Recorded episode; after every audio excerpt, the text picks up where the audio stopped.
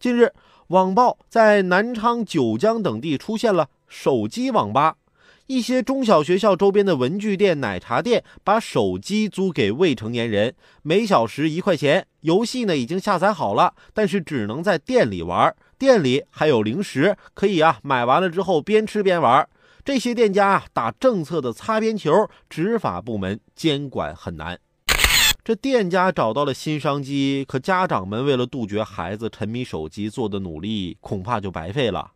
但老师、家长除了告诫孩子不要去之外，还能做些什么呢？又能有多少效果呢？要求商家有生意不做，不许开这个店，显然很难做到啊！现状已经说明了一切。所以，对于某些现象，还是要请相关部门想想办法，出出主意。该监管的要监管，该治理的要治理，不能让这件事儿任由发展、野蛮生长，最后坑了我们的下一代。